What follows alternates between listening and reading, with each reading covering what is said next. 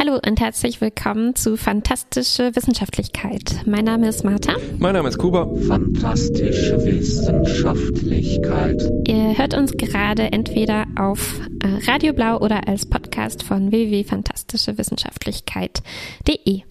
Wir sprechen heute wieder über Science Fiction und Futuristisches, das uns im Alltag begegnet, portioniert in kleine Rubrikchen und in der Radioversion gibt es noch ein bisschen Musik dazwischen. Genau, vielleicht lohnt es sich noch zu betonen, dass wir hier zwei Dinge verwursten. Und zwar einmal äh, eben Alltägliches und einmal äh, echte Science Fiction. Mit echte Science Fiction meine ich zum Beispiel Filme, die mehr oder weniger zu Science Fiction gehören und andererseits eben Dinge im Alltag, die nicht unbedingt Science Fiction wären, aber es so scheinen. Warum auch immer. Und warum auch immer das so ist, äh, gucken wir uns dann äh, jeweils in den Rubrikchen an. Yeah. yeah. Um, it's the last poet, and you already know I be flowing. um, but this time I've been creeping through the back streets. Fans can't catch me, fans can't catch me. I be Ich habe was gelesen. Ich habe gelesen. Und zwar den Roman Planetfall von Emma Newman. Der ist aus dem Jahr 2015 und inzwischen ist eine ganze Reihe davon äh, daraus geworden. Vier Bände, glaube ich, war jetzt 2020 nominiert als beste Serie für den Hugo. Nennt man den so? Wir nennen nenne ihn so. auf jeden Fall so, ja. Wir nennen ihn so. Ähm, und äh, ich habe aber erst jetzt den ersten Band gelesen und ähm, ich würde, obwohl der jetzt schon ein paar Jahre äh, äh, her ist, äh, es trotzdem mal so angehen, dass ich es versuche, äh, äh, nicht zu sehr zu spoilern, weil es wirklich eine Leseempfehlung Mhm. sein soll. Ich nicht gleich alles wegerzählen, nur was so am Anfang passiert. Ähm, Okay, die Geschichte vielleicht ganz, ganz grob ist, wir haben eine kleine Kolonie auf einem fremden Planeten. Sie wurde dorthin geführt von einem sogenannten Pathfinder, genauer gesagt einer Pathfinderin. Die Kolonie ist in der Nähe von einer sogenannten God City. Mhm. Ich weiß am Anfang nicht, was das sein soll.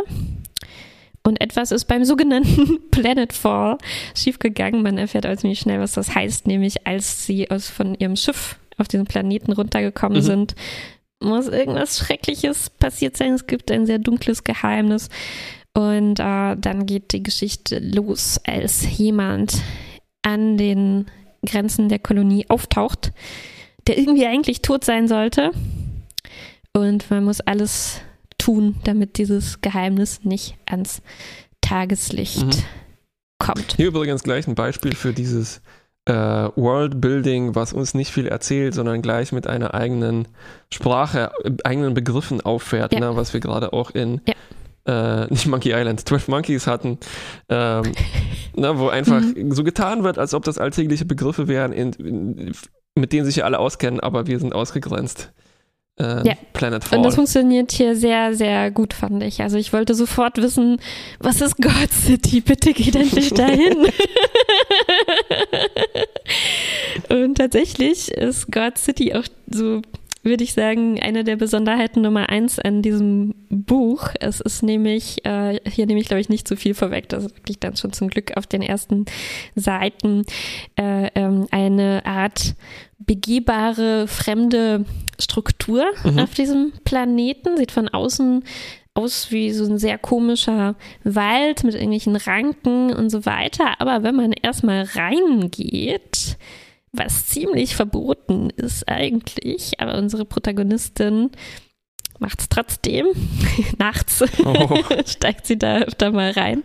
Und von innen, ähm, so wie es beschrieben wird, ist es dann eher sehr tierisch, also ziemlich voller Adern Mhm. und so einem Mhm. Zeug, äh, organischem Schleim und ähm, verschiedenen Kammern, Pumpen, Klappen, Mhm, äh, mhm. na, wie in einem Kreislauf vielleicht, Mhm. wenn man von jemandem den Kreislauf betreten äh, würde, von, mit lauter Innereien ja. auch. Man Und, vielleicht. Und Ähm, das habe ich gerade gesagt, Oh, ja. Genau, genau.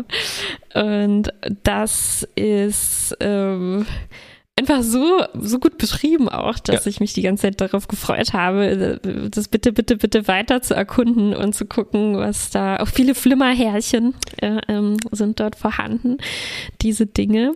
Und ich habe versucht ähm, zu überlegen, woran erinnert mich das? Ähm, Also wo, wo begegnen uns ähm, solche Sachen, die von innen sehr organisch aussehen und mir ist so an visuellen Dingen gar nicht mal so viel eingefallen äh, in der Science Fiction. Ähm, Mir sind zwar ein paar organische Raumschiffe eingefallen, Mhm. in denen die Leute leben, aber die, die mir eingefallen sind, sehen gar nicht sehr organisch aus, wie zum Beispiel Moja aus Farscape ähm, Ja.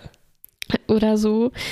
Mm, Also Was ist, vielleicht so am ehesten äh, diese Alien-Ästhetik, da wo wir viel Giga. Schleim und viel so ein Zeug haben. Ja. Giga. wo äh, ja auch die Raumschiffe tatsächlich explizit so gestaltet sind, als ob sie äh, Wirbelsäulen haben und äh, eben, wie du sagtest, wie wir sagten, Kammern. Mhm, mhm.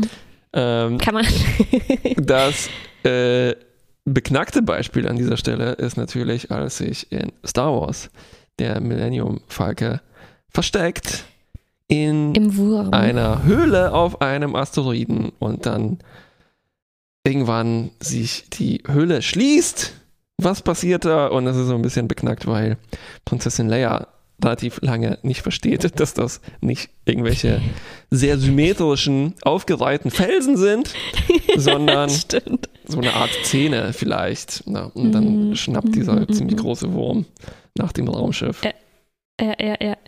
Ja, was im Buch ganz interessant ist, ist, dass in der Kolonie die Gebäude ähm, fast schon ähnliche Eigenschaften haben, aber auf eine ganz andere Weise. Also die äh, diese äh, Renata, aus deren Sicht das Ganze erzählt wird, ist ähm, an Bord, ist natürlich wieder so ein Team aus Spezialistinnen aus verschiedenen Bereichen an ihr ausgewählt worden und sie ist Ingenieurin, aber ihr Hintergrund äh, so von der Erde ist eigentlich, dass sie 3D-Druck-Expertin ist Mhm. und zwar im medizinischen Bereich, also ähm, Organe oder so Herzklappen ne, und äh, solche Sachen äh, gedruckt hat. Ich weiß gar nicht, wie, ähm, äh, wie weit das anknüpft an äh, vielleicht Forschung im, im äh, heutzutage, keine Ahnung, ähm, wie viel sowas mit 3D-Drucken zu tun hat. Ähm, aber auf jeden Fall spannend, weil sie ist dann die Hauptingenieurin dieser, Kolonie, dieser kleinen Kolonie und äh, druckt zum Beispiel alle Gebäude und Innenausstattung und so weiter und entwirft die auch. Und ähm, deswegen, oder also deswegen äh, gibt es da auch dann diese, diese Verbindung, dass auch die Häuser, zum Beispiel die Türen, so eine Art Schiebetüren sind, die aber eben sich auch so auf eine von, von organischen Strukturen abgeguckte Weise zusammenziehen und ausdehnen und, äh, und so weiter. Aber hier bisschen weniger unheimlich, weil man sich vorstellen kann, okay, das ist technisch nachgebildet ne, und hat eine Ja. gewisse Funktion, deswegen wurde das gemacht, im Gegensatz zu dieser God City, wo man äh, lange Zeit nicht weiß, wer, was, wer, wer ist das oder Wer was ist das, gibt's ja. da drin noch? Wie ist denn das sprachlich gemacht? Ist es oder äh, wie, wie ist der Mhm. das Verhältnis von wann kriegen wir das raus und wie lange Mhm. lesen wir das noch so, als ob äh, das Buch davon ausgeht, dass wir das nicht wissen? Weißt du, wie ich meine? Also weil es Be in Bezug auf diese God City oder auf die äh, Gebäude? auf die Gebäude Also- und Herzklappen, weil ich kann mir vorstellen, ja, ja. ähm, dass sich das Buch viel Mühe gibt, Sachen so hm, so ganz äh, ne- neutral und faktisch zu beschreiben und wir haben schon halt vor sechs Seiten verstanden, so äh, Herzklappe.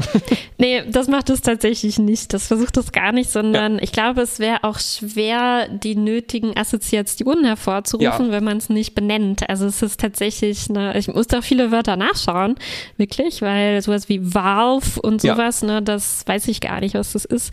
Und bei, ähm, äh, also bei den, bei den Türen und den konstruierten Sachen, da wird das auch ganz schnell klar, Ja. äh, weil sie eben erzählt, äh, es ist aus ihrer Sicht, ne, und sie sagt dann, ah, wow, das hat diese tolle Funktion, die ich gefunden habe Ja, und ja. Äh, nachgebildet habe, klar, aber in dieser in der God City, da habe ich tatsächlich auch einfach aus Faulheit nicht alles nachgeguckt und ähm, mir da so ein bisschen meine eigenen Vorstellungen gemacht, ohne genau zu wissen, was die Wörter eigentlich heißen.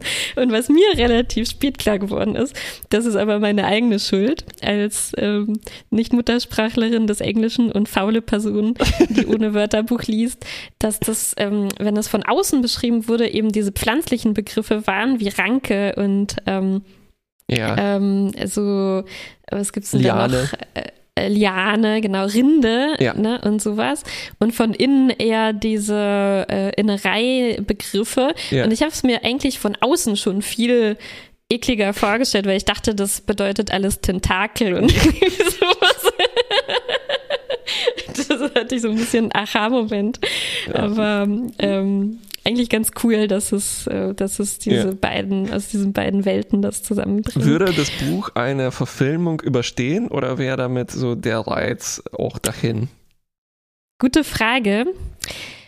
Ähm, es gibt noch eine andere Verbindung ähm, äh, zu, zu, zu, also es gibt noch ein anderes Hauptthema sozusagen, das auch ganz schnell ähm, eingeführt wird. Es hat auch so eine Glaubenskomponente oder Mhm. so. Ja, diese Leute folgen der Pathfinderin in, auf der Suche nach ähm, im Prinzip nach Gott. Ja, also sie hat so Signale auf eine mysteriöse Weise empfangen und die Leute da tatsächlich irgendwie instinktiv hingeführt. Ne, auch so ein relativ ähm, eingängiges Thema in der Science Fiction. Ähm, man, man weiß, zu welchem Planeten man muss, man fühlt sich dahin hingezogen und so.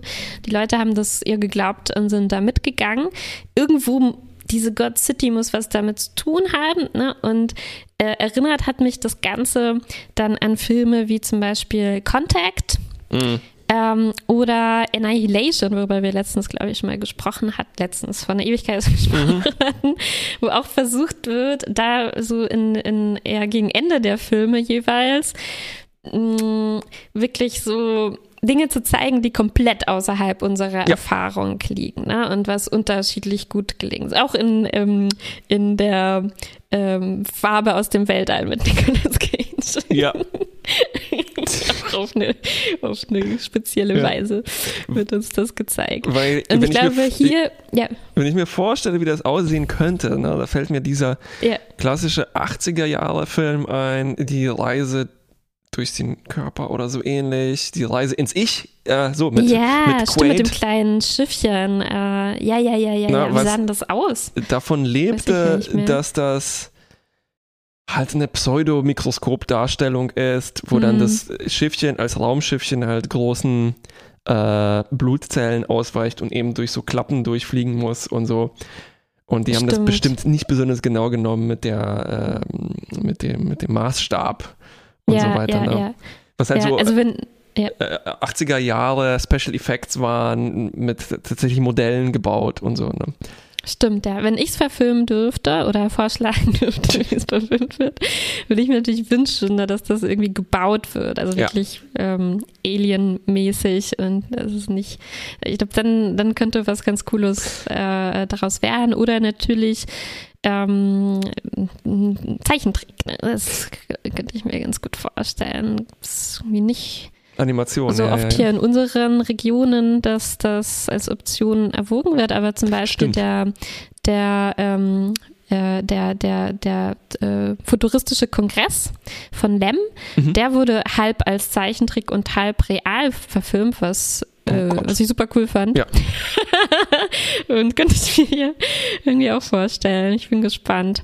Ähm, ist, glaube ich, relativ erfolgreich. Also, wer weiß, vielleicht kriegen wir es irgendwann ähm, irgendwann zu sehen. Und als, als drittes Thema des Buches, also jetzt ähm, neben diesen äh, organischen Sachen, dann ist es auch ein bisschen Krimi, Mhm. diese religiöse Komponente und dann ähm, was, ähm, was jetzt mehr in die Richtung geht, die du angesprochen hast, dass man als Leserin das nicht so früh Mhm. mitkriegt, ist noch das Thema mm, Psyche und psychische Krankheiten. Irgendwie ähm, sehr spannend fand, wie das nach und nach enthüllt wird. Mhm. Und ähm, die Sache ist, dass die Figur, äh, die das betrifft, ähm, dass das wirklich so ein ähm, dass hier, glaube ich, auch die Möglichkeiten der Science Fiction ganz spannend genutzt werden, Mhm. weil ähm, es geht um so ein bestimmtes Verhalten. Und man kann, ich konnte, äh, mir ist überhaupt nichts daran aufgefallen, weil ich wirklich nicht wusste, wie verhält man sich jetzt in dieser Kolonie auf diesem Planeten. Ja, keine Ahnung, ne? Ist schon alles ein bisschen komisch und ähm, wer weiß, vielleicht machen das alle so, ne? Und dann nach und nach äh, gibt es diesen tollen, also diesen, diesen starken Effekt, fand ich, dass man merkt, ähm, huch, also die anderen Leute reagieren irgendwie komisch. Warum ist das denn so? Ne? Und ähm, man macht so diese Reise mit oder man kann sich wirklich gut ein- einfühlen, in dieses, ähm, dieses Gefühl, dass es für einen selbst komplett normal ist. Ne? Man, man hat eben Ja. Ähm, Vorstellung im Kopf, dass das, man muss das so machen und das ist eben so eine Zwangshandlung, um die es ein bisschen geht. Und ähm, es ist auch sehr wichtig, das so zu machen. Und die anderen nerven einen ständig damit, so wollen einen davon abbringen und man äh, irgendwie finde ich das hier wirklich so, dass es geschafft wird, dass man ähm, äh, so einen richtigen Schockmoment dann miterleben kann, wo es dann, wo man dann wirklich komplett damit konfrontiert wird, dass man so bloßgestellt wird und die anderen einen zwingen, sich so mit dieser Sache auseinanderzusetzen. Und man kann das mitmachen Mhm. als äh, Leserin oder Leser, weil man am Anfang äh, äh, das auch eben für die für eine normale wichtige äh, äh, Sache gehalten hat. Also das habe ich so in der Form noch nicht äh, gelesen, glaube ich, und fand ich ähm, fand ich einen spannenden Aspekt von der Geschichte. Ja, es ist so, ähm, man vertraut ja, dass uns die Welt, die erschaffen wird, äh, zuverlässig ist. Ne? Also das, Mhm. was beschrieben Ja. wird, das identifizieren wir wahrscheinlich als das in Anführungs in dicken Anführungszeichen das Mhm. Normale. Genau. Und Mhm. ähm, das heißt, wir merken eventuell nicht, wenn etwas eine Abweichung in Anführungszeichen ist vom Anführungszeichen normalen, viele Anführungszeichen. Und das ist, stimmt, das ist eine gute Gelegenheit, Leute aufs äh, Glatteis zu führen, beziehungsweise die dann auch herauszufordern. Ne? Also, Mhm. wie, was führt überhaupt dazu, dass wir annehmen, dass das alles, was beschrieben wird, naja, Vertrauen zum, äh, Mhm. zum, äh, zur Erzählerin, aber ähm, ja, fies. Äh, die, das äh, andere Beispiel, was mir einfällt, was Science Fiction machen könnte, ist, ka- äh, kann, ähm, ist uns in, äh, sozusagen als Fish out of water irgendwo mit einem Wissensvorsprung oder Wissensmangel äh, hinzuschicken. Also und da Mhm. knüpfe ich wieder Ja. an 12 Monkeys an, ne?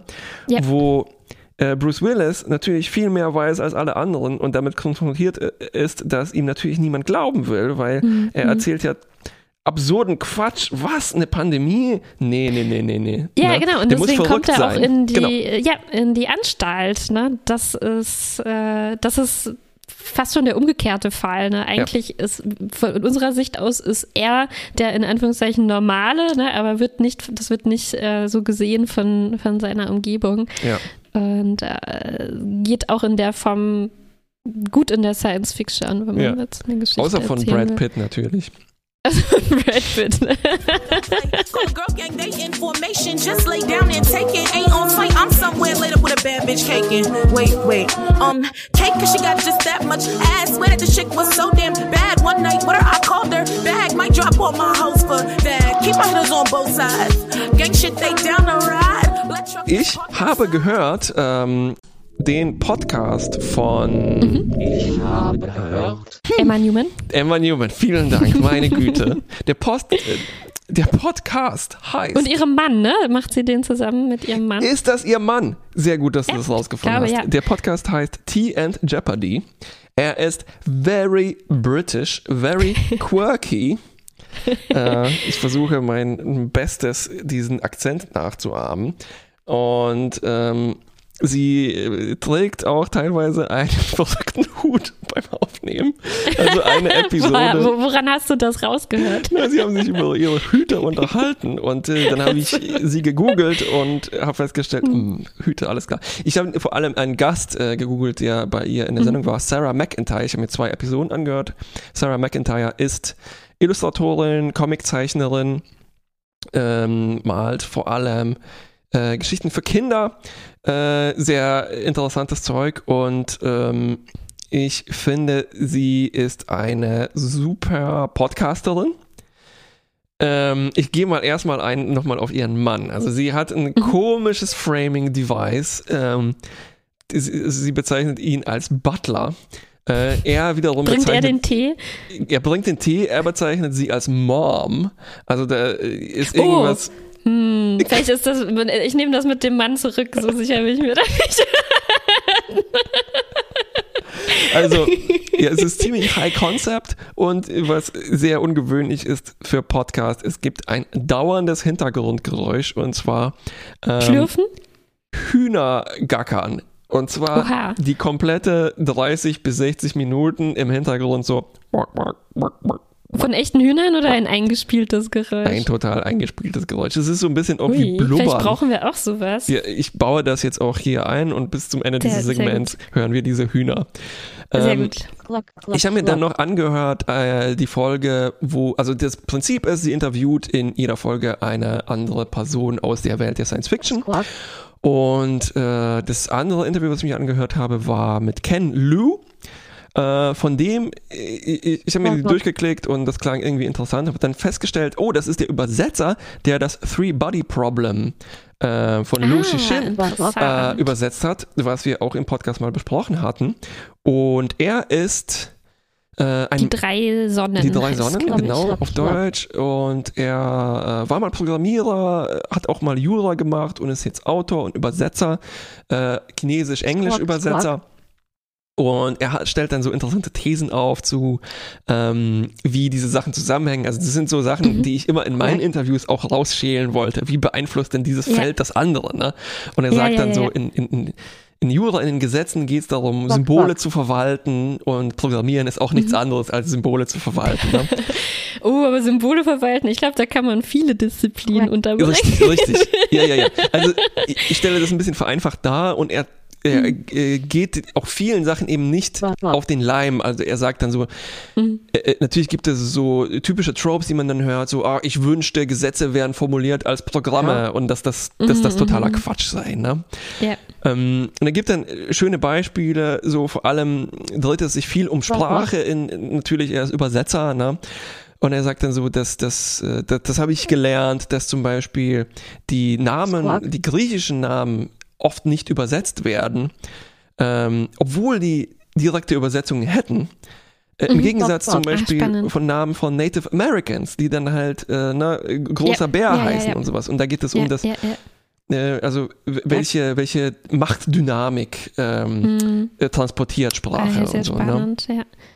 Und äh, auch sehr interessant fand ich, wie er beschreibt, dass die Besonderheiten von äh, Chinesisch-Englisch-Übersetzungen, dass äh, viel undefiniert bleiben muss. Er benutzt auch das Wort undefiniert, was mir aus der, aus der Programmierwelt sehr vertraut war. Ne? Ja, Ähm, dass das chinesische dreiwertige Logik. Dreiwertige, ja genau, Prädikatlogik fällt dann auch natürlich mal und so und dass das Chinesische ein grundsätzlich anderes Verhältnis hat zu Pronomen, Pluralen und zu Indikatoren von äh, Beziehungen. Also wie stehe ich jetzt zu dieser Person? In, in welcher gesellschaftlichen, familiären Beziehung, die man dann teilweise weglassen muss, dazu nehmen muss, je nachdem, in welche Richtung man übersetzt. Ne?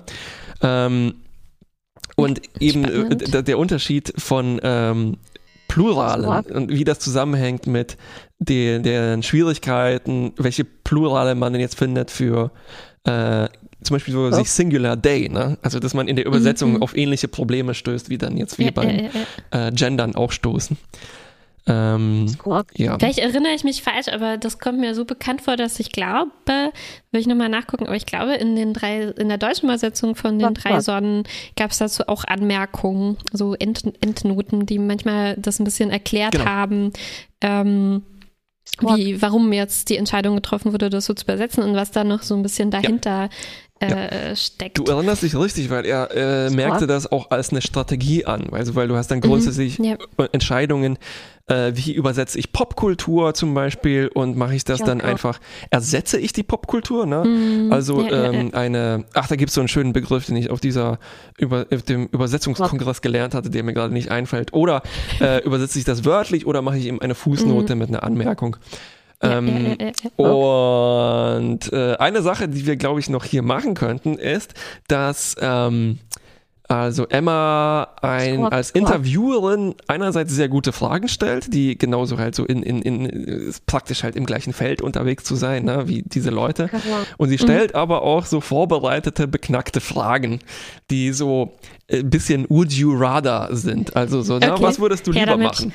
Und Ken Lu kann darauf auch sehr, sehr gut antworten. Also eine Frage von, äh, also da, Hut ab, na, komplizierter Hut ab. Äh, Vielleicht war das schon vorbereitet. Wenn nicht, wenn das spontan war, meine Güte.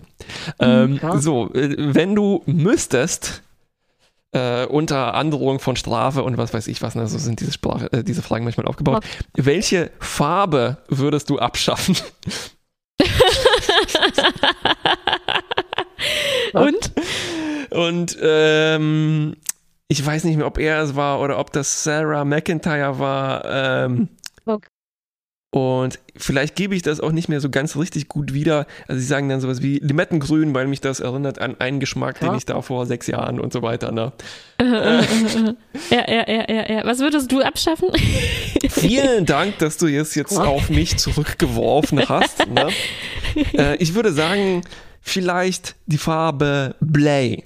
Ein Squad. Portmanteau aus den Farben Blue und Grey, was äh, benutzt wird, um zusammenzufassen, dass es diesen Trope gibt in der Science Fiction, Squad, wo viele Sachen blau-grau sind. Ah, das würdest du abschaffen, ja, damit man nicht diese leichte Möglichkeit hat, sich äh, was, was futuristisch anzumalen, ohne sich Mühe zu geben. Richtig, vielleicht gleich mit sein. noch dieses Neongrün, was so gerne als für Ich würde noch lila abschaffen, weil das ist so die Go-To-Farbe. Ne? Wir haben vorher schon die Farbe aus dem Weltall angesprochen, die gerne genommen wird, um, Genau. um eine unheimliche Farbe, die es eigentlich nicht genau. geben sollte, Richtig, ja, darzustellen.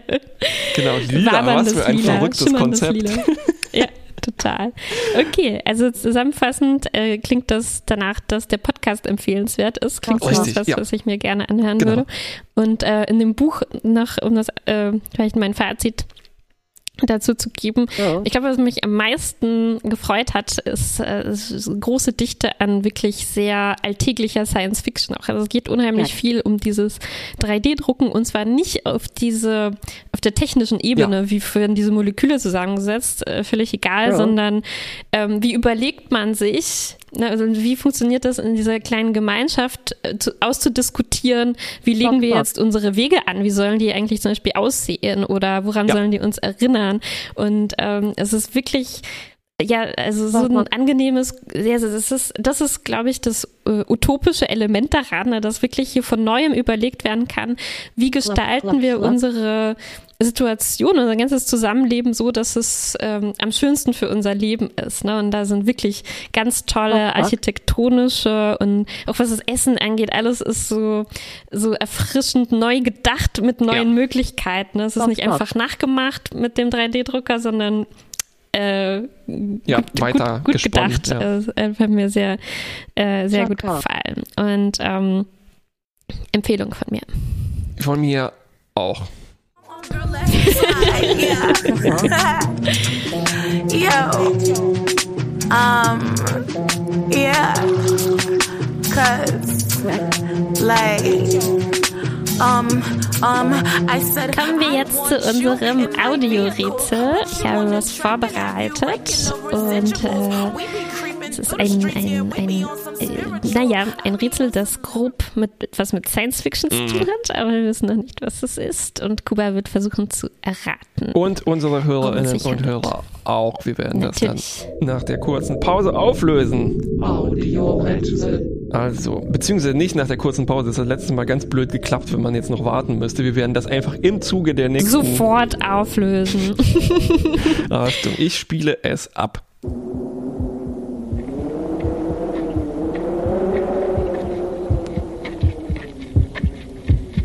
Ein bisschen lauter. Ich höre ein Scharren, einen, eine Art Herzschlag, jetzt ein komisches, fieses Lachen.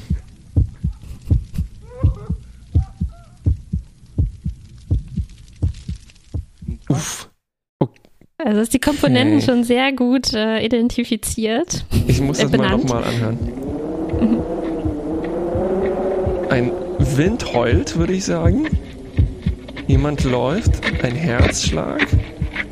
Jemand sticht ein Loch ins Eis oder sowas. Und ich vermute, das Loch geht bis in die Hölle und dann kommt ein dämonisches Lachen raus. Das war jetzt mein Lachen, muss ich dazu sagen. Das war nicht Teil der Aufnahme. Ach, das, Aber das war jetzt auch ein genau, das Lachen war dein Lachen, Aufnahme. ja. ja. Verdammt, was könnte das sein? ja. Also es, Hast du irgendeine Idee?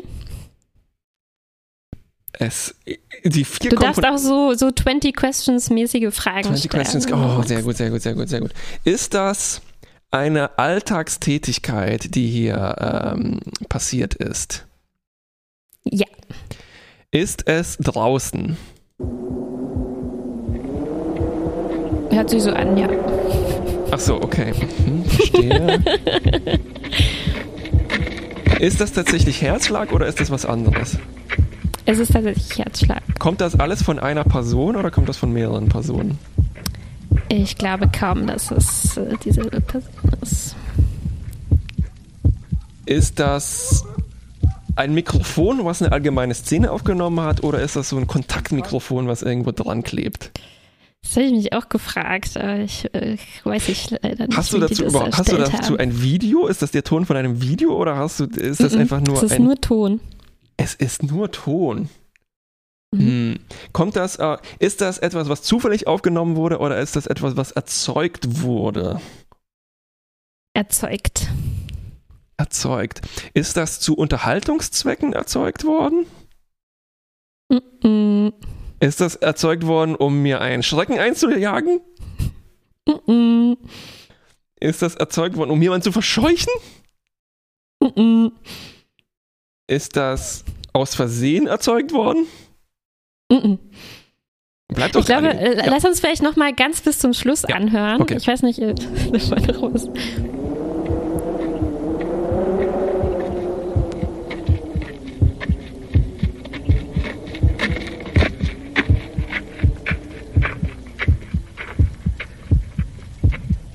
Herzschlag.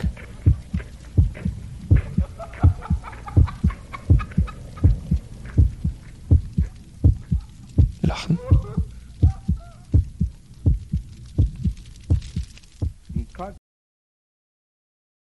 We cut? Habe ich auch so verstanden. Das finde ich den witzigsten Teil, ist aber nicht so wichtig. Ich Okay. sag dir mal als Ja. kleinen Tipp, ähm, du hast mir letztes Mal auch den Dateinamen gegeben, ne, der Mhm. nicht so viel verraten hat, aber bisschen was. Und der hier heißt jetzt tatsächlich Footsteps, Heartbeat, Laughter. Und äh, ich glaube, was man, äh, was vielleicht hilfreich sein könnte, wäre zu überlegen, sind der Alltagsgeräusche tatsächlich? Ja. In welchem Kontext könnten die was mit Science Fiction Oh. zu tun haben? Ja. Oder mit futuristischen Sachen? Mit futuristischen Sachen, Footsteps.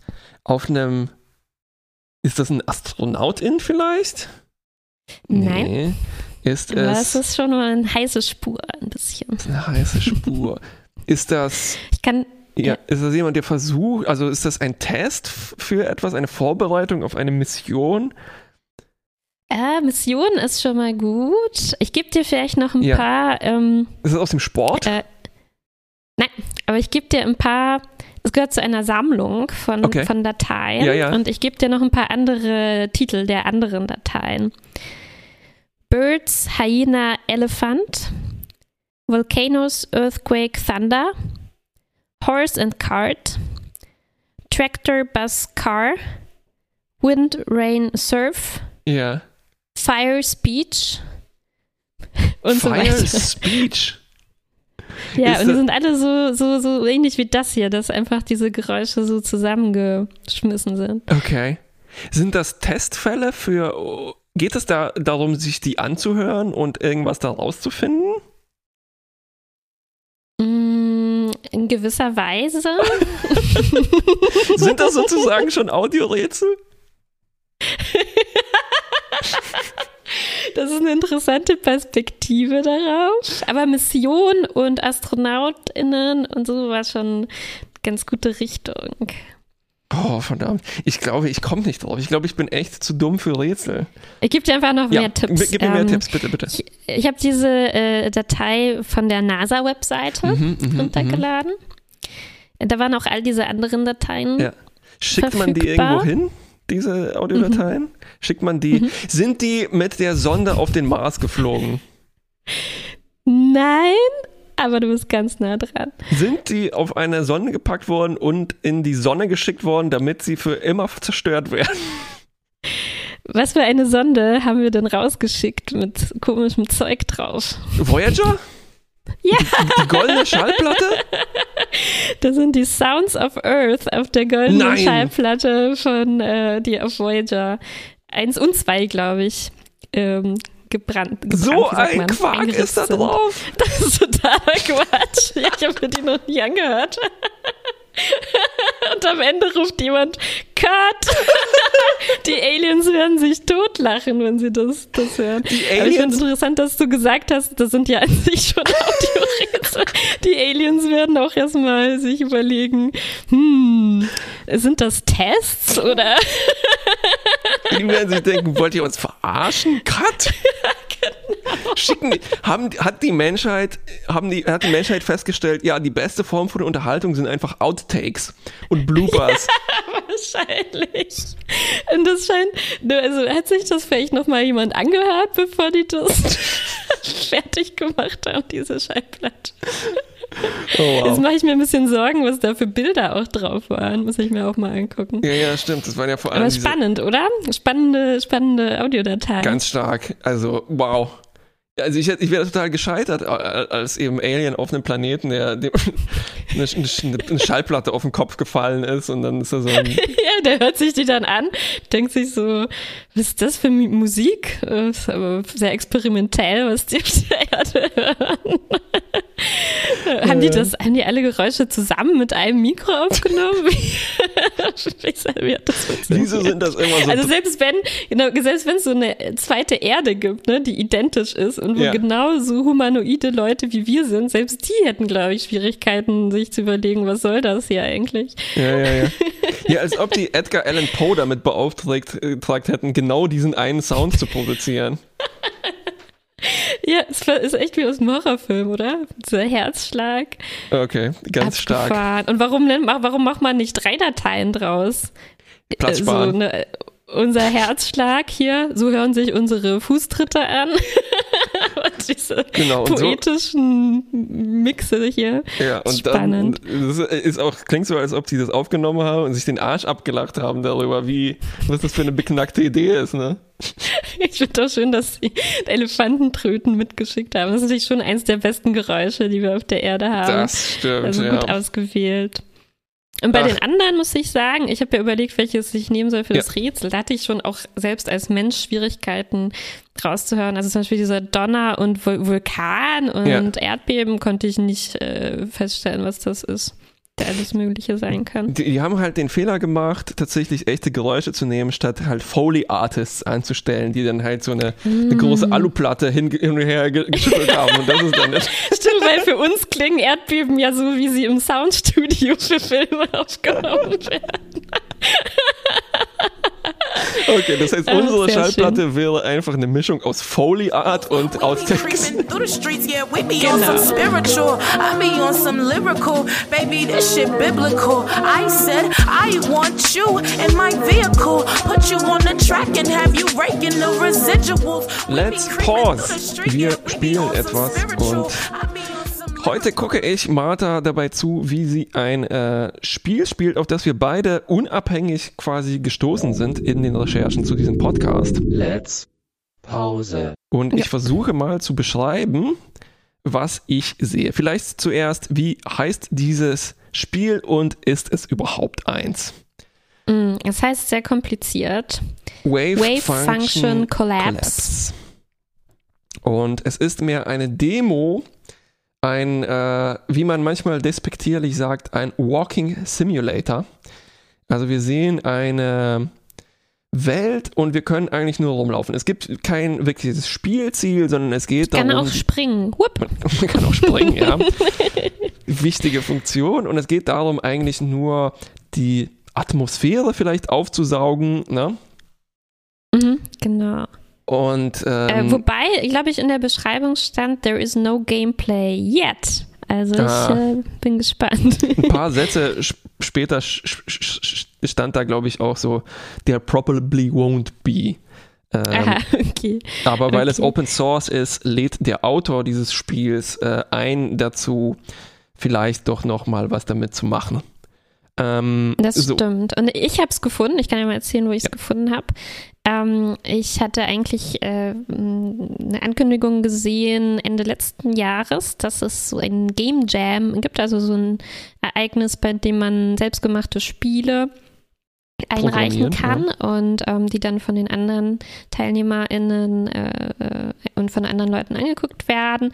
Und das, The oder das Thema dieses Jams ist äh, prozedurale Generieren, wenn ich das Mhm. korrekt übersetzt. Ja. Also ähm, so diese Art von, von Spiel oder Programm, in der nicht vorher fest im Code äh, festgelegt wird, wie jetzt ein Level zum Beispiel aussieht oder wie ein eine Sch- äh, Stadt oder so in dem Fall Mhm. genau aussieht, ähm, sondern das wird, wenn man das Programm startet, jedes Mal neu nach einem Erzeugt. bestimmten Algorithmus erzeugt. Genau, und wir sehen hier tatsächlich eine Stadt oder zurzeit sehen wir Dächer. Wir bewegen uns vor einem Dach. Wir sehen das aus der ersten Person-Perspektive, also ich sehe durch die Augen der Spielfigur, die sonst unsichtbar ist, beziehungsweise sehe ich jetzt Martha zu, wie sie diese Figur steuert. Also man kann gehen, äh, vor, zurück, links, rechts, sich drehen und springen. Ah, bin ich eine ganz lange Brücke lang gegangen und da ist gar nichts am Ende. ich muss zurück. ähm, ja, man läuft ziemlich langsam, ne? Also es kam mir so vor, als ob das eher wirklich Schrittgeschwindigkeit jetzt als Renngeschwindigkeit ist. Und diese Welt, die wir hier sehen, also ich sehe zu meiner Rechten jetzt ein Geländer, das scheint alles aus ähm, Beton zu sein, beziehungsweise eher ah, aus ich dachte, das ist aus Marmor. es ist aus Marmor, es sieht so aus, wir sehen über uns einen blauen Himmel und die Sonne scheint, alles wirft so äh, hübsche Schatten. Ich guck Ähm, mal, ob es nur eine Sonne ist oder ob wir auf einem anderen Planeten uns befinden. sicheres Zeichen dafür. Eine es nur Sonne. eine Sonne. Ähm, die Schatten werden auch nur in eine Richtung geworfen. Und es sieht so aus wie Marmor. Also alles, alle Wände sind weiß. Alle Geländer sind auch weiß. Es, es scheint sowas wie Ziegelsteine zu geben, aber selbst das ist alles weiß. Und ähm, das ist etwas, wo die Einfachheit dieses Spiels oder die Unfertigkeit und die Atmosphäre irgendwie Hand in Hand gehen, weil dieses Spiel ist erzeugt Ah, ich worden. stecke fest. Es ist erzeugt worden mit einer Programmierumgebung, die heißt Unity, äh, mit der es relativ leicht geworden ist, solche komplizierten 3D-Spiele zu erzeugen.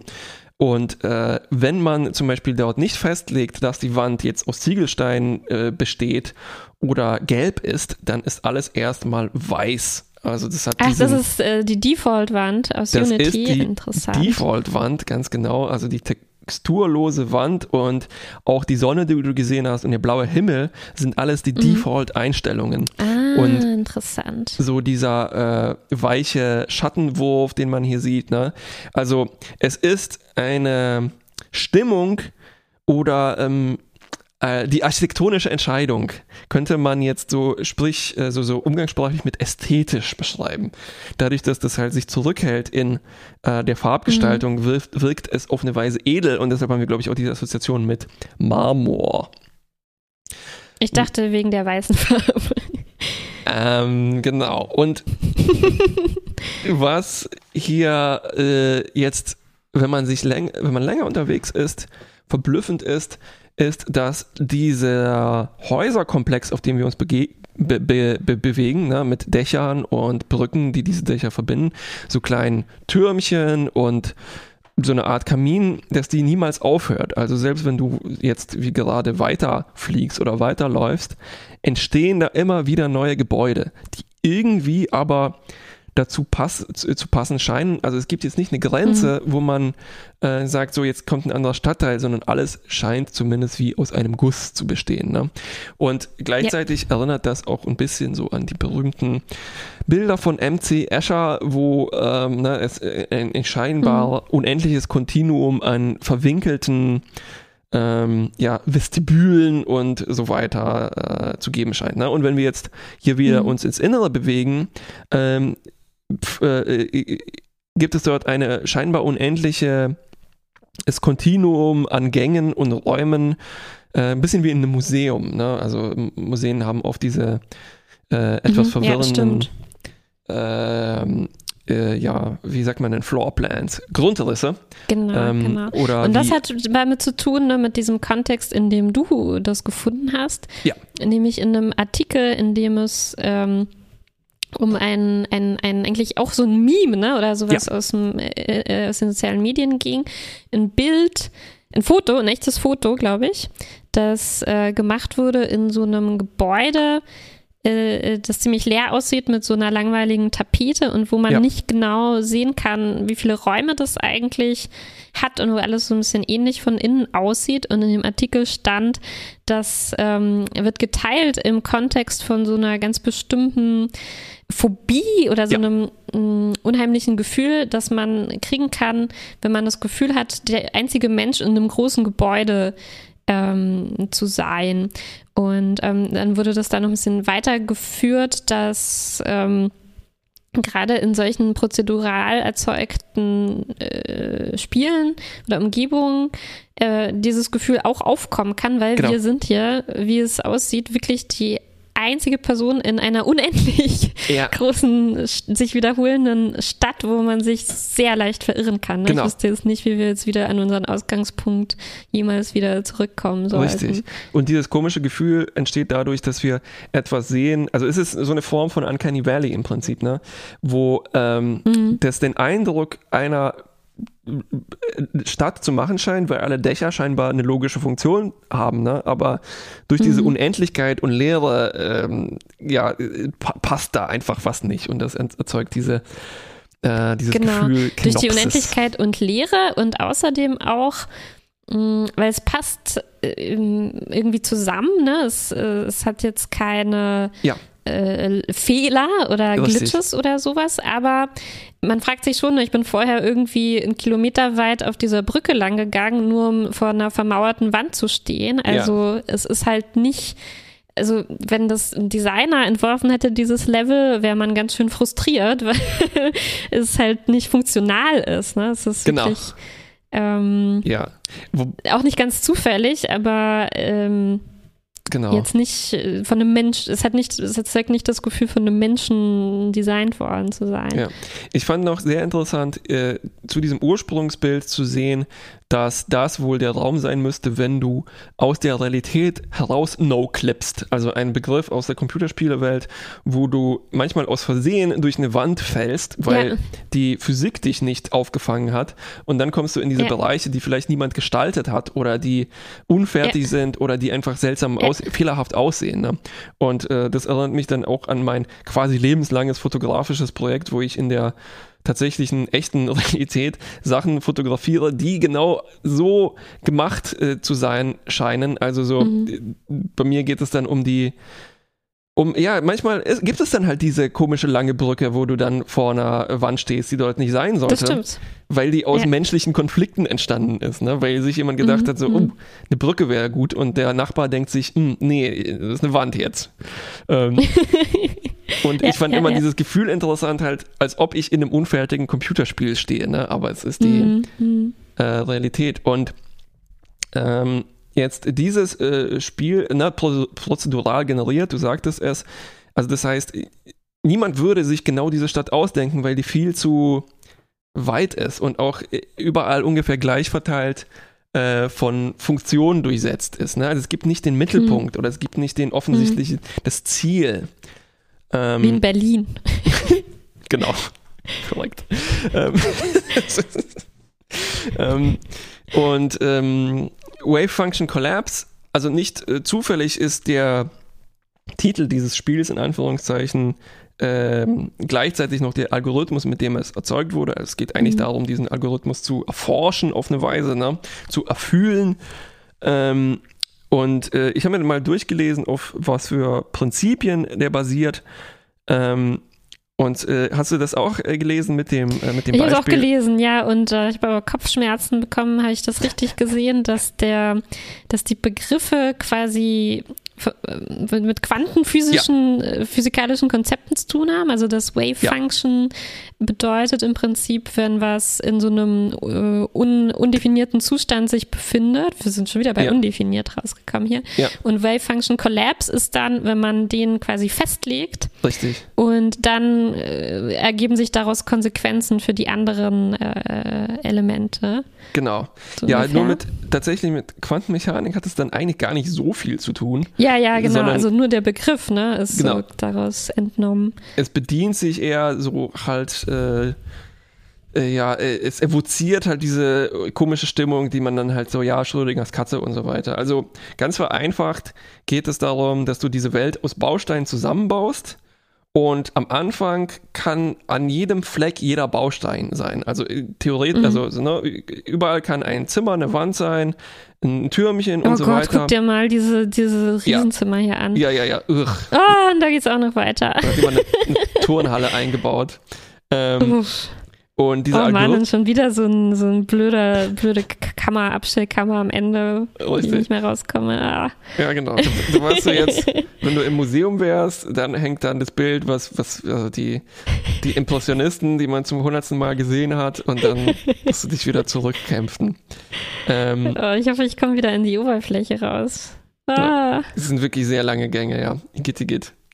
Ähm, hier vielleicht. Und der, ah ja, Algo- eine Treppe. äh, der gut. Algorithmus macht das dann so, festzulegen, so, okay, hier machen wir einen Turm und guckt dann rundherum, äh, was passt denn jetzt zu diesem Turm? Also was kann da, kann da Mhm. andocken? Mehr, zum Beispiel mehr Dach, ne? Und Genau, ähm, daher kommt dieses Gefühl, dass es zusammenpasst. Ne? Es gibt jetzt keine Brüche äh, in der Architektur. Genau. Und diese Zusammenpassgrenzen breiten sich dann wie Wellen Ja. aus über diesen, über den Raum, ne, der sich dann so langsam zurecht definiert. Mhm. Also so, so viel ganz grob zu der. Ähm, Also buchstäblich langsam. Das Spiel ist bei mir sehr langsam. ja, es ist halt auch ein kleines äh, Projektchen, was vielleicht, weiß nicht, jemand in ein paar Tagen äh, Ja, ja. zusammengeschustert Aber ich hat. glaube, ne? der Autor ähm, ist auch bei, ähm, bei ähm, wie heißt das, ähm, no, no Man's Sky ähm, beteiligt. Also Ah, ja. so dem, dem Paradebeispiel für Ja, prozedural, prozedural. This ain't typical. So come on, girl, let's slide. Cause you are my temptation. I know you see me, see you, baby, it's destiny. I gotta have you right here next to me. Rock slow, rock steady, that's great. A love, it's way too heavy. Heartbeat boom like the bass of the 94 Chevy. Wait, wait, is you ready? Ähm, es war übrigens, ähm, ich habe ein bisschen geschummelt, das war letztes Jahr, also aber eigentlich vor zwei Jahren, 2019, im, äh, in diesem Jam ein Beitrag, der aber äh, jetzt große Wellen geschlagen hat, wenn ich mir das Mhm. erlauben darf, so auszudrücken. Und äh, 2020 waren dann ganz viele Beiträge, die versucht haben, auch mit dieser Wave Function Collapse Sache weiterzumachen. Ja. Aber es ist gar nicht so leicht. Also ich habe auch viele Projekte mir angeguckt, die äh, wo dann auch dran stand, unfinished und das ist einfach nur ein bisschen rumprobieren, Ja. weil es ist ähm, nicht leicht, damit sowas Cooles zu machen, wie jetzt diese Stadt hier. Es sieht irgendwie einfach aus, aber Ja. ich glaube, äh, da steckt schon einiges äh, drin. Genau, also die, die einfachen Beispiele, die man dazu sieht, äh, sehr gut ist die Seite von, die GitHub-Seite von Maxim Gumin, MXGMN, äh, der äh, als Erfinder irgendwie von diesem Algorithmus gilt und der dann auf dieser Seite versammelt hat, was Leute damit gemacht haben.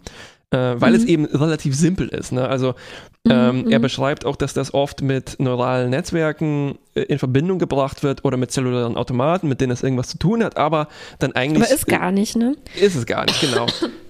Aber ähm, ich glaube, das Coole ist, ähm, es, äh, eine Komponente davon ist auch, dass es schon auch, warum man wahrscheinlich an neuronale Netze und so denkt, dass Ja. es so eine Art äh, Input hat, ne, der verarbeitet wird und aus dem dann diese Regeln abgeleitet werden, Ja. wie zum Beispiel, was kann nach einer Treppe kommen und so. Und ähm, dann so auf, auf unendlich äh, weit ähm, angewendet wird, um diese unendlichen Gebilde dann, dann her herzustellen. ja, genau. Und äh, Hast also du mal probiert, damit was zu machen? Äh, noch nicht, aber es äh, klingt ziemlich äh, faszinierend. also ich fand mich sofort wieder in äh, der Welt der ähm, äh, evolutionären Algorithmen und äh, neuronalen Netzwerke. Und ähm, für mich dockte das auch an beim Begriff der Entropie. Also das ist jetzt auch noch etwas, was da bemüht wird, wenn es diese Bereiche gibt, wo Zellen sich ausdenken, so könnte hier ein Turm sein und so weiter, ne? dann mhm. sind die wenn die Bereiche markiert mit einer niedrigen Entropie, die als erledigt gelten, also wo das Chaos, ähm, wo, wo alles geordnet ist. Ne?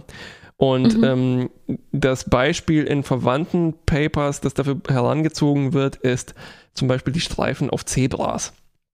Also die, ah die, na, also wenn du Streifen beschreiben würdest, das ist relativ einfach. Das sind äh, lange Dinger, schwarz und weiß, die sich abwechseln. Ne? Aber wie ist denn das jetzt mit einem Zebra, was kein, jetzt, kein Würfel ist, sondern ein kompliziertes Gebilde? Das kann man mhm. ja nicht einfach so streifig anmalen. Ne? Und das hat zum mhm. Beispiel auf den Hüften so Regionen, wo bestimmte Streifen kollidieren müssen. Und mhm. diese mhm. Flecken, wo die kollidieren müssen, das sind dann diese Bereiche mit einer speziellen Entropie, wo sich dann der Algorithmus, der im Zebra auch funktioniert, sich ausdenken muss, wie löse ich das Problem denn hier jetzt auf? Ne? Und mhm. ähm, das Faszinierende an diesen Algorithmen ist jetzt, dass die das ganz gut schaffen, und auch so schaffen, dass uns das gar nicht ungewöhnlich vorkommt. Ne? Mhm. Also wir sehen jetzt nicht bei einem Zebra, ups, da kollidiert was, da dockt irgendwas komisch an, sondern das, das ähm, ja, macht einfach Sinn. Ne? Und genau so dieses Sinn machen ähm, verbindet irgendwie die ähm, ja, neuronalen Netzwerke und was die erzeugen und mhm. äh, ähm, ja, zellulären Automaten und auch so diesen Wave Function Collapse Algorithmus. Also ähm, mhm. ja, ja, ja, spannend. Genau, was Sinn macht, aber dann auch irgendwo äh, das Unheimliche wahrscheinlich auch erzeugt. Ne? Richtig, ne? Also genau. bei diesen ähm, unheimlich viele Spiele eingereicht beim letzten Proc äh, Jam und ähm, ganz viele davon waren Horrorspiele. Also dann mhm. ähm, vielleicht auch mit einfachen Methoden erstellt, aber einfach, dass man so eine unendliche Reihe an Gängen hat ne? und meistens waren da halt dann Monster drin. und ich glaube, das bietet sich halt ähm, halt an, ne? Oder so Horrorspiele, in denen es einfach nur ja. darum geht, aus einem Labyrinth zu entkommen, was ähm, versucht, einen, einen drin zu behalten. Und das ist wahrscheinlich ziemlich bezeichnend, dass ja. jetzt, also ich frage mich, wie es sich anfühlen würde.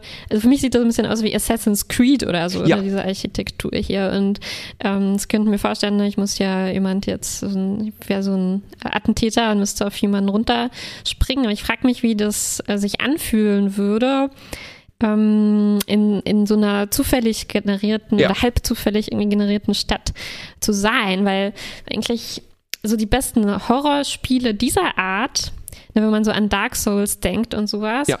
die sind ja genau das Gegenteil davon. Ja. Die sind so, so, so perfekt ähm, designt, ja dass es also, also zu 100 Prozent durchdacht, ne, wo das Tor dann hinführt, damit man dann ja. so eine Abkürzung finden kann und sowas.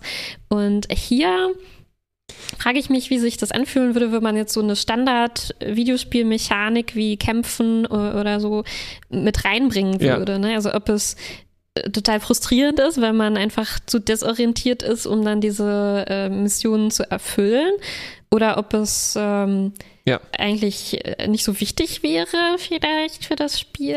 Oder ja, es, es, es kratzt hier einen interessanten Aspekt an, weil zum Beispiel äh, prozedural, prozedural, generierten Inhalten immer vorgeworfen wird, äh, dass sie ein bisschen... Eine Uhr!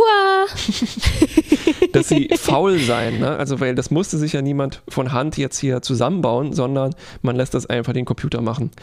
Ähm, und das hat dann, ich glaube, zwei Zugänge, also man, äh, wie das kritisiert werden kann. Erstens, dass es nicht so spannend ist.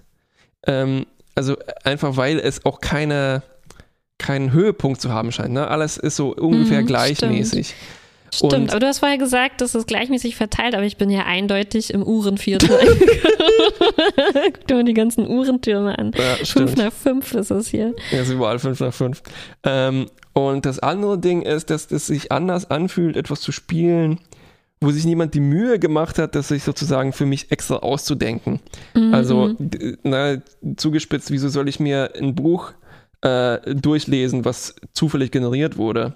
Also so. Oder kommen wir vielleicht auch nochmal drauf, ne? Das ist dann Borges ähm, unendliche Bibliothek. Richtig, richtig. Das ist so, äh, ich spiele, lese, höre mir etwas an, weil es ein Kunstwerk ist, wo, wo ich auch etwas über eine andere Person äh, lerne, mhm. oder ich genieße es, weil es eine handwerkliche Leistung ist, die tatsächlich jemand mal ausgeführt hat. Ne? Mhm. Dann wird es mhm. kompliziert, weil diesen dieses Ding zu programmieren und diese 100 ja. Bausteine zu machen, ist natürlich auch eine handwerkliche ja. Leistung. Ne? Ja. Aber es fühlt sich halt grundlegend anders oh. an. Absturz. Oh. ähm, ja, also das, das ähm, äh, kratzt hier an äh, genauso von Problemen, wie ist denn etwas, ähm, also was ist in der Kunst tatsächlich äh, die Autorinnenschaft, ne? Ja, ja, ja. Und wie fühlt es sich dann an, ne, als, als ähm, Rez Rezep ähm, rezipierende Person dieser Kunst. Und ich freue ja. mich auch schon darauf, bestimmt werden wir irgendwann auch mal No Man's Sky uns angucken. Ja. Und das ist ein Spiel, das liegt seit Jahren bei mir rum. Und ähm, ich habe so dieses Gefühl dabei, ähm, wie du das, was du gerade beschrieben hast. So, ne? ja. Warum soll ich mir denn diese Planeten angucken, wenn die gar niemand gestaltet hat? Ja. So. Und ähm, man ist, ich bin so sehr daran gewöhnt, dass wenn ich durch ähm, Hyrule oder wie das heißt ja. in Zelda laufe, Hyrule, wie ich es nenne,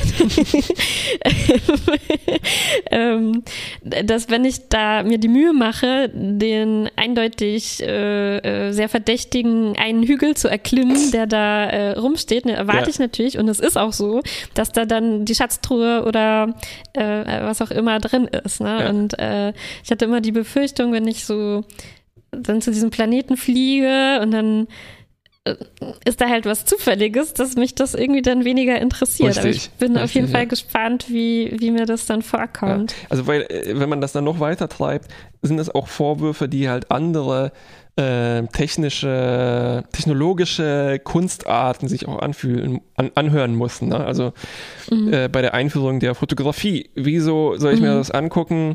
Äh, das ist ja super einfach, jetzt ein fotorealistisches Ding, äh, ein Abbild der Welt ja, zu erzeugen. Da, da, da, gehört ja. ja. gar keine handwerkliche Leistung dazu, die man ja, jetzt zeichnend oder malend noch ausführen musste. Ne?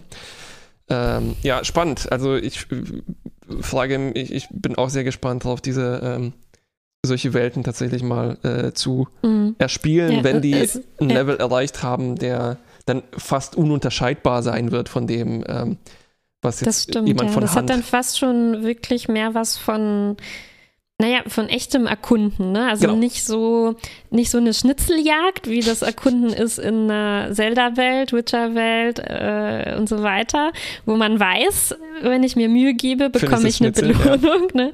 Sondern es ist wirklich eher so, wie was jetzt ähm, Perseverance macht, sammelt halt irgendwas und man muss dann halt zu schätzen wissen, dass es irgendwas findet.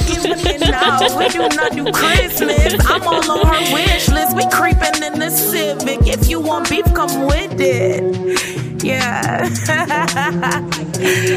Shout out my future girl. CGI Y heißt das nächste Segment. Beziehungsweise heißt es noch so. Mal sehen, wie lange ich diesen beknackten Titel durchhalte. ich dachte sogar, es heißt CGY. Stimmt. CGY.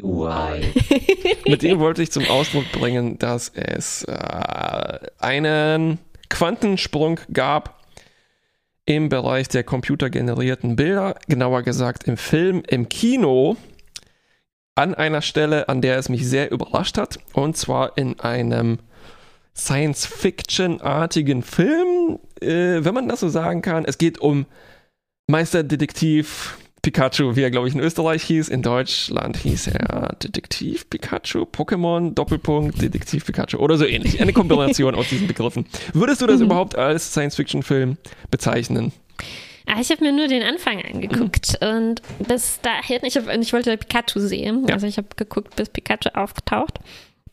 Und ähm, ich weiß gar ich, ich glaube, ich, ich wage gar nicht, da Begriffe ranzutragen, weil ich glaube, ähm, Pokémon und alles, was da dran hängt, das ist so eine Riesensache, ne? also mit der sich Leute sehr tiefgehend beschäftigt haben, ja. dass ich da also gar nicht so aufstülpen will. Aber wenn ich das jetzt ganz äh, äh, super naiv irgendwie benennen müsste, würde mir wahrscheinlich eher ähm, Fantasy ja. einfallen.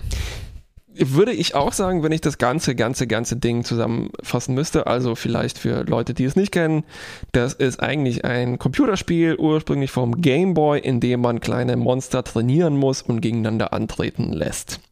Gotta catch them all. Gotta catch them all.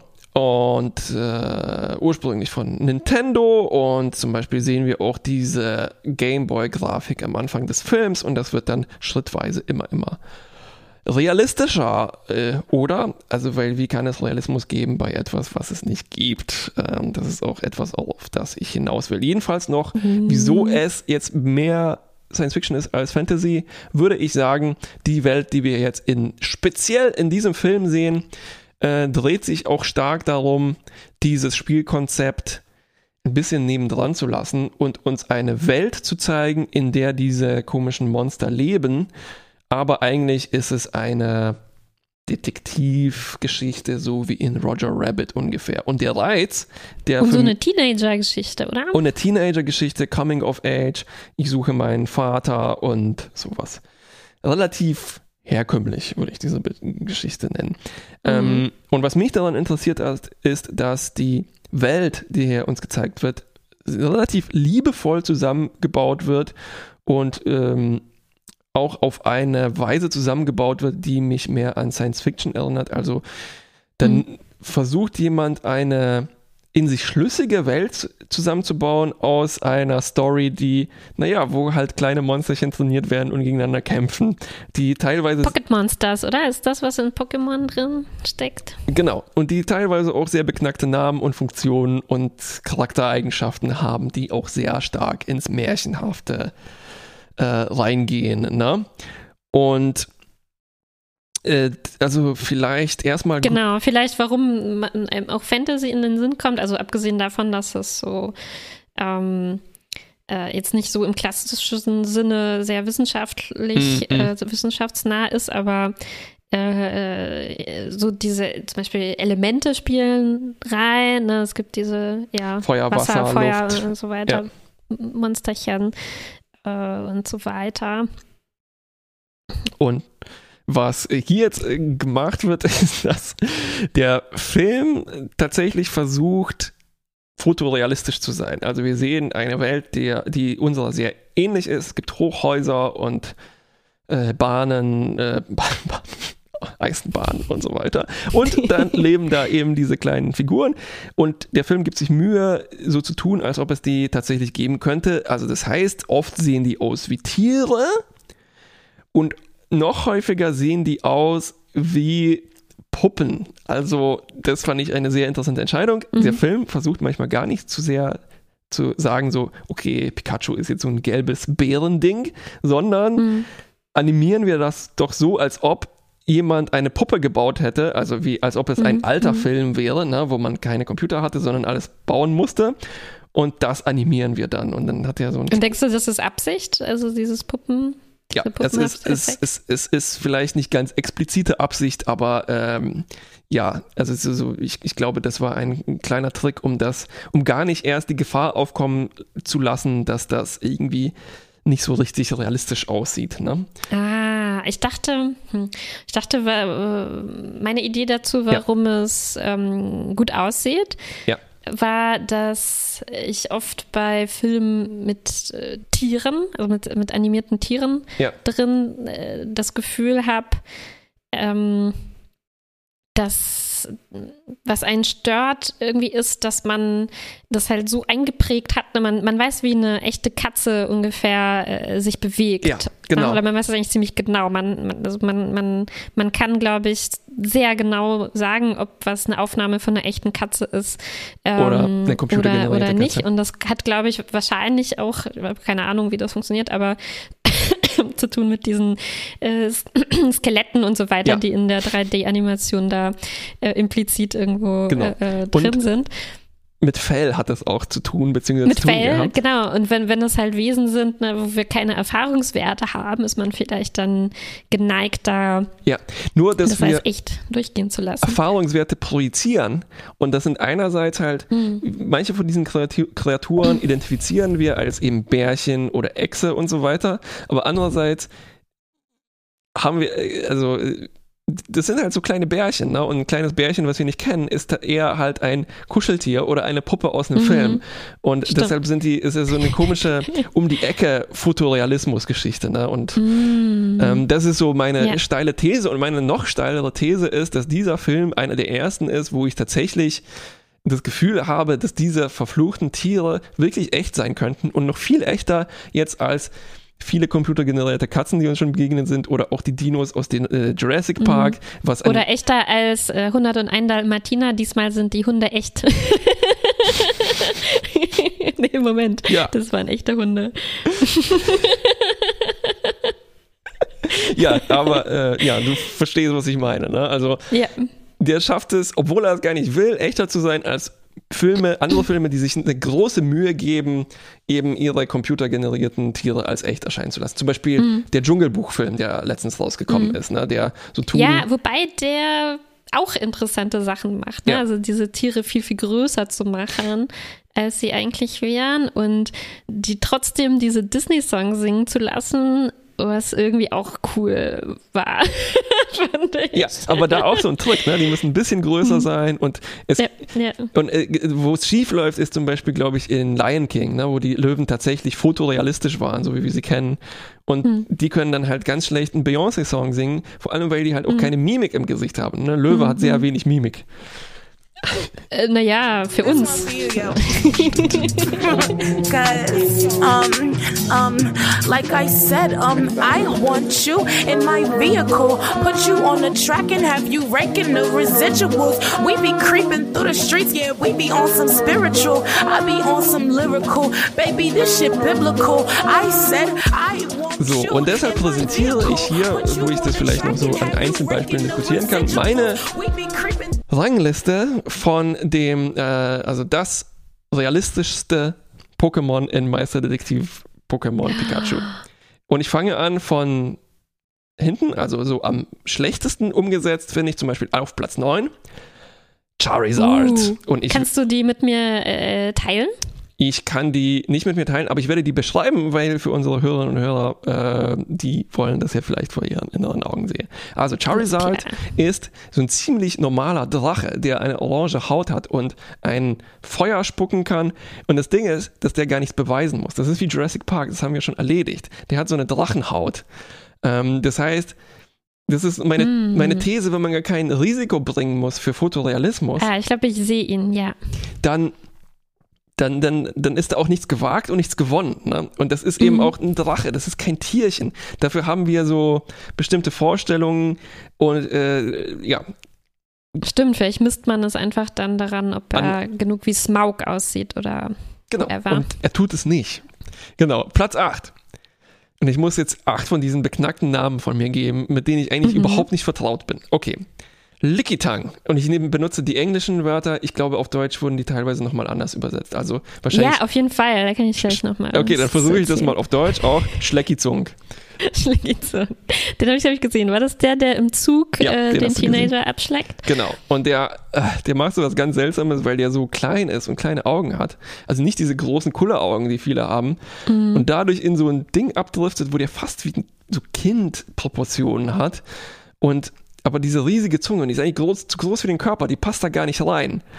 Und dann, das, das, das zerstört dann die Illusion für mich. Ne? Also, wo hat denn diese große Zunge in dem kleinen Körper Platz? Außerdem, Ach so. Ich fand die Zunge am, am, am, am, am realistischsten. Genau, aber dann macht das auch diese widerlichen Speichelfäden, was in vielen Science-Fiction-Filmen Ja. benutzt wird, so als, oh, i, eine Bestie, eine freundliche Bestie, die mich abschleckt. Wie Ja. ekelhaft, ne? Also, Ja. das war Platz 8. Platz 7, eine ganze Gruppe von Pokémons, Bulbasaur und Jigglypuff und Ipom, die alle so kleine Äffchen sind im Prinzip. Ja, ja. Ähm, Mhm. und dann halt ein gutes Fell haben. Ach so, Bulbasaur hat noch eine Zwiebel auf dem Rücken und äh, ist aber mehr so ein glatte Haut. Ah, ja. Und die haben alle Mhm. überzeugende Bewegungen und Haut und Haare und so weiter, ne? Aber die haben das ganze das Problem, dass die alle so große, niedliche Kulleraugen haben und sich so ganz auf dieses einfache Ding verlassen, ähm, na, die großen Pupillen und so weiter. langweilig. Ja, meinst du, das würde man auch anders wahrnehmen, wenn man das mehr gewohnt wäre? Weil ich kann das so auch als immer so erste Reaktionen von Leuten, die noch nie zum Beispiel Animes geguckt haben. So, ah, ich kann das nicht gucken, diese Augen sind so unrealistisch und die reißen mich da immer raus. Das Ähm, mag sein, ja, ja. Das, Aber ich glaube, wenn man das halt ganz viel guckt, dann äh, wirkt das eher, ja, kann sein. das soll ja eine Repräsentation von normalen Augen eigentlich sein. Ja. Richtig, also ja, stimmt. Das ist natürlich auch nur meine kulturelle Prägung. Ne? Äh, dann auf Platz 6, Überraschung, Mr. Mime. Ich weiß nicht, ob du den gesehen hast. Äh, ich suche ihn. Mime. Das Ja, ist einfach, das ist ein, Den habe ich nie im Film, ist mir nicht wirklich. das ist ein Phantomime. Und der, Ein ähm, Phantomime. ein Pantomime. Ich bin in ein anderes Genre abgedriftet, eine Ja. andere Welt. Äh, und der sieht aus ein bisschen wie aus Fimo gemacht, aus Knetmasse. Ja, und der sieht stimmt. aus wie eine, eine Demo für einen bestimmten Computergrafikeffekt, der äh, dazu benutzt wird, Sachen so halbtransparent, Haut tra- halbtransparent erscheinen zu lassen. Ne? Ah, Und der hat, ein, der hat ein Problem, dass er die Gesetze der Physik bricht. Also der gehört eigentlich in so eine Roger Rabbit-Welt mehr. Mhm, Und zwar kann der, also er ist ein Mime, ne? Und dann, wenn da eine Wand ist, die er anfassen möchte, die Ja. aber nicht da ist, dann ist die tatsächlich da und er kann sich auf einen unsichtbaren Stuhl setzen und so, ne? Und das ist eine interessante Entscheidung in einem Film, der eigentlich so tut, als ob das alles echt wäre, ne? Dann Mhm. eine Figur zuzulassen, die tatsächlich die Gesetze der Physik brechen kann. Ähm, Ja. Und zwar so explizit, ne? Dass eine große Zunge in ein Tier reinpasst, ist auf eine Weise auch sowas. Aber ähm, Ja. äh, interessanter Effekt, ja. Äh, dann äh, Platz 5. Äh, da wirst du vielleicht auch staunen. Das ist Ludicolo. Mm, Der sieht aus wie so ein, als ob er äh, an, der wird, das ist nur ganz kurz zu sehen, ich kenne seine wahre Geschichte nicht, ich weiß nicht, was der in den Spielen normalerweise macht. Und der sieht aus, als ob er an einer, einer Strandbar arbeiten würde, so ein Barkeeper-Burnout-Pokémon. Äh, der sieht ein bisschen wie ein Muppet aus. Genau, ja, ja, ja. Ich weiß aber Und nicht, wo, woher das jetzt für mich kommt. vielleicht gibt es ein Muppet, das so ähnlich aussieht. Meine These ist, dass so seine Filzigkeit dieser Haare zusammen mit dem Schnabel Auf jeden Fall, ja, ne, es sieht aus wie eine filzige Puppe. Genau, eine Also, filzige Puppe und er hat noch so ein so, so Umbrello, der aus Seerosen gemacht ist und dann aber diesen Schnabel und dann ist so, das ist eine Kombination von ganz viel Quatsch, der dich davon ablenkt, so das genauer drüber nachzudenken. Ne? Ja,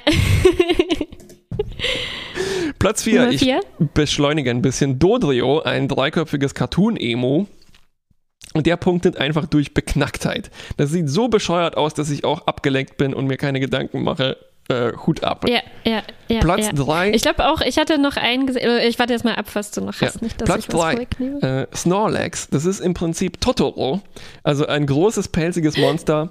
Und der macht den Trick, dass er einfach schnarcht und die Augen zu hat und man sieht seine Augen nicht und das sieht sehr überzeugend aus. Mm. Und auch schlau durch, von durch die. Größe sieht das einfach aus wie ein großer Teddybär, ne? Sehr sympathisch.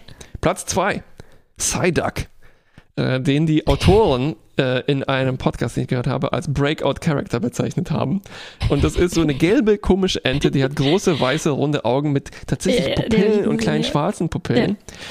Eben nicht so große, glasige Pupillen wie die anderen Pokémons, ne? sondern Mhm. viel mehr aus der Disney-Welt vielleicht.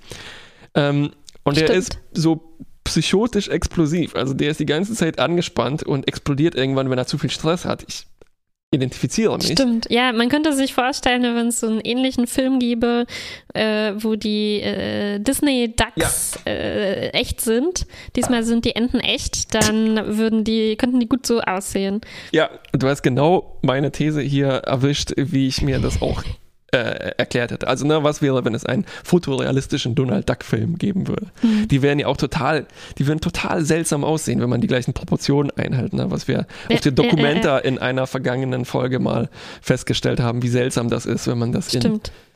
in, in Auch so in, wie die äh, Größe ne, im Vergleich zu Menschen wäre, das wäre, glaube ich, sehr äh, verrückt. verstörend, genau, ja. Und Verstörend. auf Platz 1, ich kann leider nicht anders, es ist äh, der kleine Pikachu, der einfach ein viel zu niedliches gelbes Fell hat und auch so viel Bewegungen ausführen muss und so gut in diese Welt eingefügt ist, wie eben Roger Rabbit, ne, der da dann rumspringt und Mm, ähm, der hat die korrekt, der hat genau das richtige Gewicht zum Beispiel auch, ne? Ja. Ähm, Äh, also man, Ja. man spürt richtig, ja, das ist so, wenn das eine Puppe wäre, dann wäre er genauso schwer. Und dann hat er noch Mhm. diese Mütze auf, die sehr Paddington-artig ist, also ne, der andere Mhm. fotorealistische Bär. Und obwohl er diese beknackte Ryan Reynolds Stimme hat, äh, finde ich den total Ja. überzeugend. Ja, ja, ja, ja, ja. Komisch, ne? Weil, äh, also ich glaube, da, das ist schon so ein sehr subjektives äh, äh, Ding, was ganz schnell kippen kann. Ne? Ja. Also äh, ich glaube, wir beide haben das oft bei animierten, tierartigen Wesen, äh, dass man so das Gefühl kriegt, äh, ich will da irgendwie nicht drauf reinfallen, die wollen, dass ich das niedlich finde und deswegen haben sie äh, das, die Proportion so gewählt und so, was dann so eine irgendwie Abneigung auslösen Ja. kann. Aber ich fand Pikachu auch sehr niedlich. Ja, und das ist halt auch eine Qualität, dass man auf dieses äh, sich äh, manipuliert fühlt. Ne? Das ist so ein, Vor, Vor, ähm, ein Vorwurf. So, oh, das ist doch, äh, das manipuliert meine Emotionen. Ja klar, aber deshalb gucke ich auch einen Film. Aber wenn das gut gemacht ist, dann falle ich Genau. gerne auf dieses Ding Eben, rein. ja, Ne? genau. Und das ist natürlich, ich verstehe auch, dass es sehr unfair von mir ist, dass ich dieses Gefühl bei Zeichentrick gezeichnetem viel weniger habe, obwohl das ja natürlich genau das Gleiche mit mir macht. Ja. Ne? Genau, also deshalb äh, Hut ab und äh, ein herzliches Pika Pika. True. Nochmal zu den Namen ne, und zu dieser Sache mit, ähm, äh, ob das Science Fiction eigentlich äh, ist. Mm, Also es gab eine Konferenz, linguistische Konferenz, die erste Konferenz äh, der Pokémonastics. Ich glaube, Omonastik ist Namensforschung. Ich kenne mich da nicht so aus. Aber ähm, also ich nicht 100 pro ernst gemeint. ne? Dafür gebe halt ich meine Fans, die- Steuergelder aus. äh, nee, nee, die war nicht hier, keine Sorge. Natürlich in Japan. Ja, klar. Und ähm, die Idee ist, äh, ich weiß nicht genau, ich will überhaupt nicht äh, behaupten, dass ich wüsste, was da genau für Beiträge Ja. diskutiert wurden, aber ich glaube, eine interessante Sache an den Pokémon ist, sind tatsächlich die Übersetzungen der Namen und Ja. die Namen an sich, weil ähm, äh, natürlich haben die so mit diesen Assoziationen zu diesen Themen zu tun, Mhm. ne? also mit Wasser und Feuer und Likitang ist natürlich auch irgendwie Ja, offensichtlich, woher ja. das herkommt, aber ich glaube, es steckt auch viel drin von ähm, tatsächlich ganz interessanten Phänomen, dass man oft bestimmte äh, ähm, Laute und bestimmte visuelle Eigenschaften so automatisch miteinander verbindet. Darf ich intuitiv. zwei Wörter dazu sagen? Ja, bitte. Äh, Kiki und Buba. Genau, ne? Also wenn man Kiki hört, das wäre, wenn man Kikimon hört, das wäre ein Pokémon, das wahrscheinlich eher spitzige spitzig, Elemente ja. hat, ne? Und äh, igelartig vielleicht, während ein Bubomon äh, kugelig wahrscheinlich wäre Ja, ja. irgendwie und weich oder sowas, ne? Und das steckt da drin und äh, es kann, glaube ich, nicht, ich kann mir vorstellen, dass es durchaus spannend ist oder zumindest viel Spaß macht, sich anzugucken, wie sich das in den Übersetzungen niedergeschlagen hat, ne? Und ob es da auch andere äh, Verbindungen gibt. Und ich glaube, man kann daran schon einiges äh, rausfinden, weil das halt nicht ähm, wahrscheinlich so 100% bewusst gemacht wurde, ne? aber ähm, diese Übertragungen in die Richtung ähm, äh, kann man dann kann man dann ganz gut sehen, weil es gibt eben auch hunderte davon, ne? also jetzt in dem Ja. Film vielleicht nicht, aber generell in der Pokémon ähm, und da kann man glaube ich schon ganz ganz äh, signifikante Korrelationen Voll, ja, ja. feststellen. Also so, so wie, wie ist das kollektive Gefühl, der äh, das jetzt so ein Name wie Pikachu in den Leuten auslöst? Welche Assoziationen, ne? Ja, ähm, ja. Oder wie, wie ist es denn, wenn auf Deutsch halt äh, äh, Donald Duck heißt und nicht Donald Ente? Merken wir dann vielleicht ein bisschen Mhm. Ja, später, ja. dass der überhaupt eine Ente ist, ne? Ja, ja, ja, ja, ja, ja, ja, genau.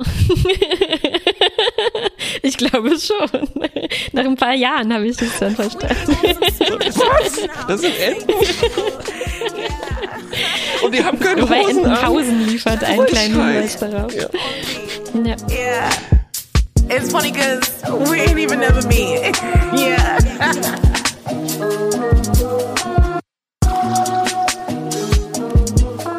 Und äh, jetzt noch zur Zeitkapsel zum Abschluss eine Sache, die wir projizieren, die in der Zukunft eintreten könnte. Zeitkapsel. Und wir werden in einem Jahr diese Zeitkapsel wieder ausgraben aus dem Archiv und anhören und bewerten, ob das eingetroffen ist oder nicht.